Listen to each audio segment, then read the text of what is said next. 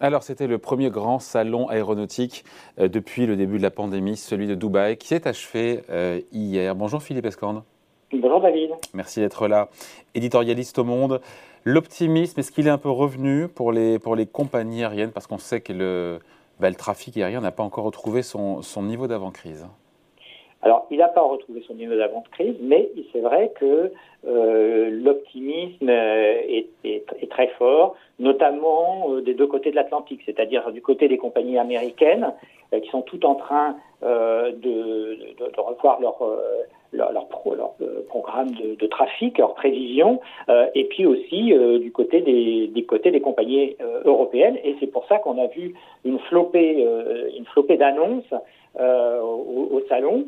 Euh, parce que ça traduit cette, cet optimisme retrouvé. D'ailleurs, euh, les, les, nouvelles euh, prévisions de, de l'Organisation internationale euh, de l'aéronautique, euh, enfin de, l'aviation, euh, indique que entre aujourd'hui et 2050, le trafic devrait être, divisé, devrait être multiplié par 5, ce qui est quand même considérable, c'est-à-dire 10 millions de personnes par an qui prendraient l'avion. donc, donc des prévisions de long terme qui sont plutôt enthousiasmantes qui sont plutôt enthousiasmantes. Alors pour l'instant, euh, les compagnies, elles privilégient quand même euh, ben, ce qui a repris, hein, c'est-à-dire les vols plutôt moyen courrier, euh, c'est-à-dire aux États-Unis euh, ceux euh, à l'intérieur du pays, en Europe euh, les vols intra-européens, c'est-à-dire en gros tout ce qui se fait en deux, trois, en deux max trois heures d'avion. Et ça explique aussi euh, la très grande forme d'Airbus, parce que c'est sa grande spécialité.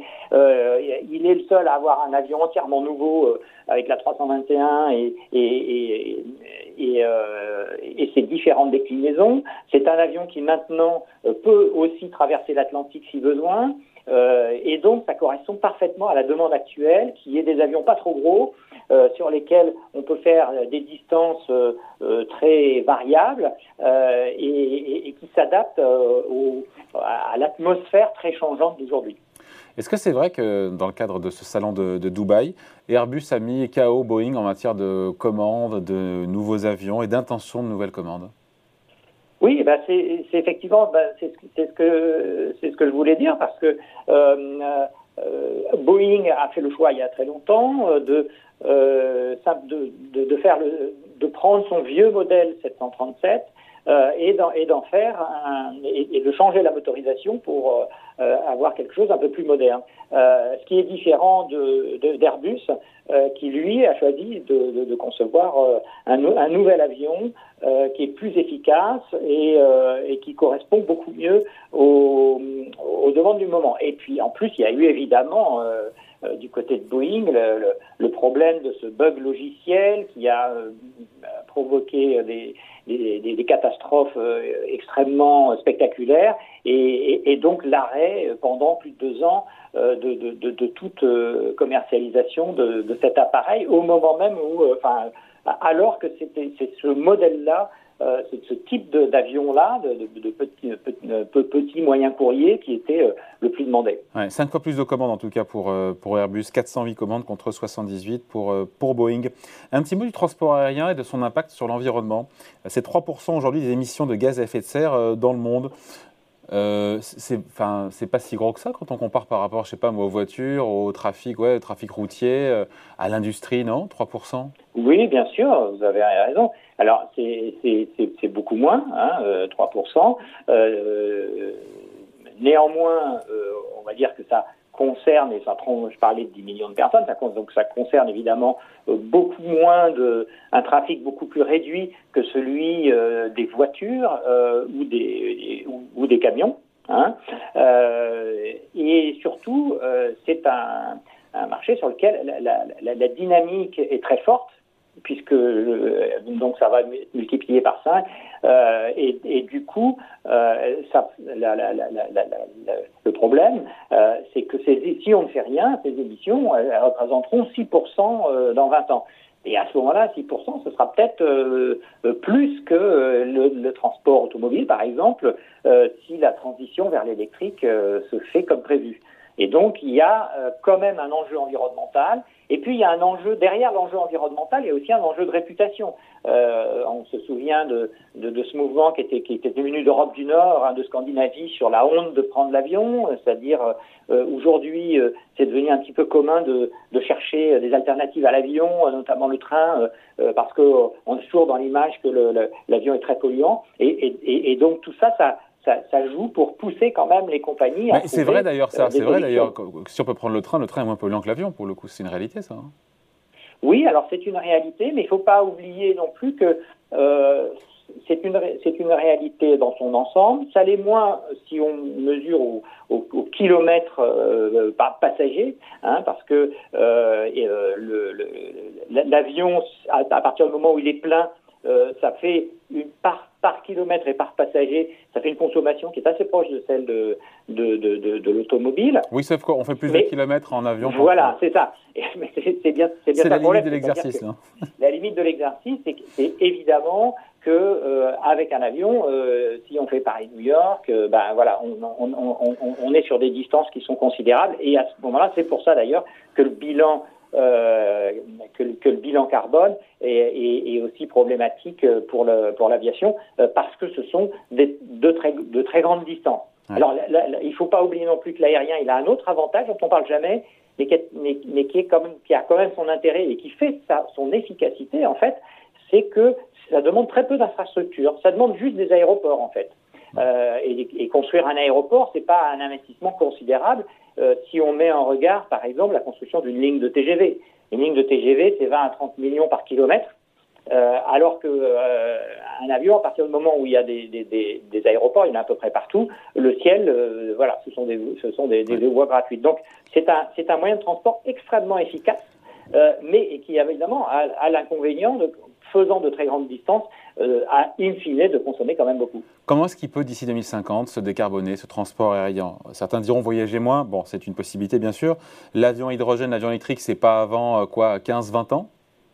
Oui, c'est ça, c'est-à-dire qu'effectivement l'idéal c'est euh, euh, de, de, l'hydrogène sous forme de carburant, euh, par exemple, ou, l'électricité, hein, l'avion électrique, mais avec le, la, la, question du poids des batteries, pour l'instant, c'est limité. Ça existe déjà des petits avions électriques, mais c'est limité à des avions de deux personnes, quoi. Pas de, et il y aura peut-être un avion commercial à partir de 2000, entre 2035 et 2040 et un avion commercial 150 places, pas un très très gros. Donc qu'est-ce qui reste?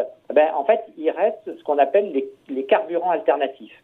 Et euh, alors les carburants alternatifs, il y en a euh, des synthétiques, c'est-à-dire qui sont euh, fabriqués spécialement et qui n'émettent pas de carbone, mais euh, pour l'instant on en est vraiment euh, au stade de la recherche, c'est de la chimie pure. Et, en revanche, alors il y en a un qui existe déjà, qui est déjà utilisé, qui s'appelle les biocarburants. Et biocarburant, euh, ça permet... Fabriqué à base de, de, quoi le biocarburant déjà pardon de... Alors, ben, comme son nom l'indique, c'est fabriqué euh, à partir de matières organiques. Donc les matières organiques, on les trouve dans les déchets, euh, dans les, les, dans tout ce qui est euh, euh végétaux, les résidus des, je sais pas moi, du bois, de, de, de, de tout ce qui est de l'industrie agroalimentaire et, et, et, et, ben voilà, on l'a trouvé la solution. Et, et, alors le problème, alors et, ça, ça existe. Euh, il y a déjà des avions qui volent avec ça.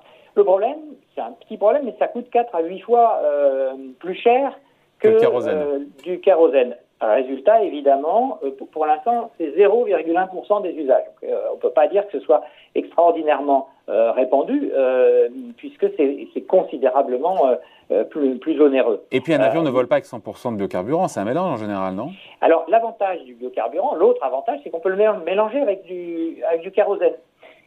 pour l'instant, on peut le mélanger. Alors pour l'instant, c'est plutôt 10%.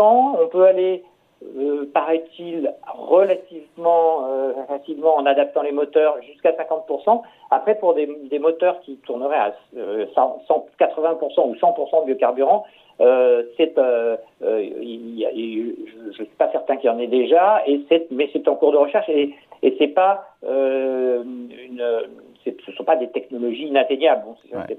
4 à 8 fois plus cher aujourd'hui. Le... 4 à 8 fois ouais. plus cher, Philippe, aujourd'hui. Donc on en vient au sujet, à savoir que plus de biocarburant, ça signifie des prix des billets d'avion plus chers. Voilà. Et on y est là.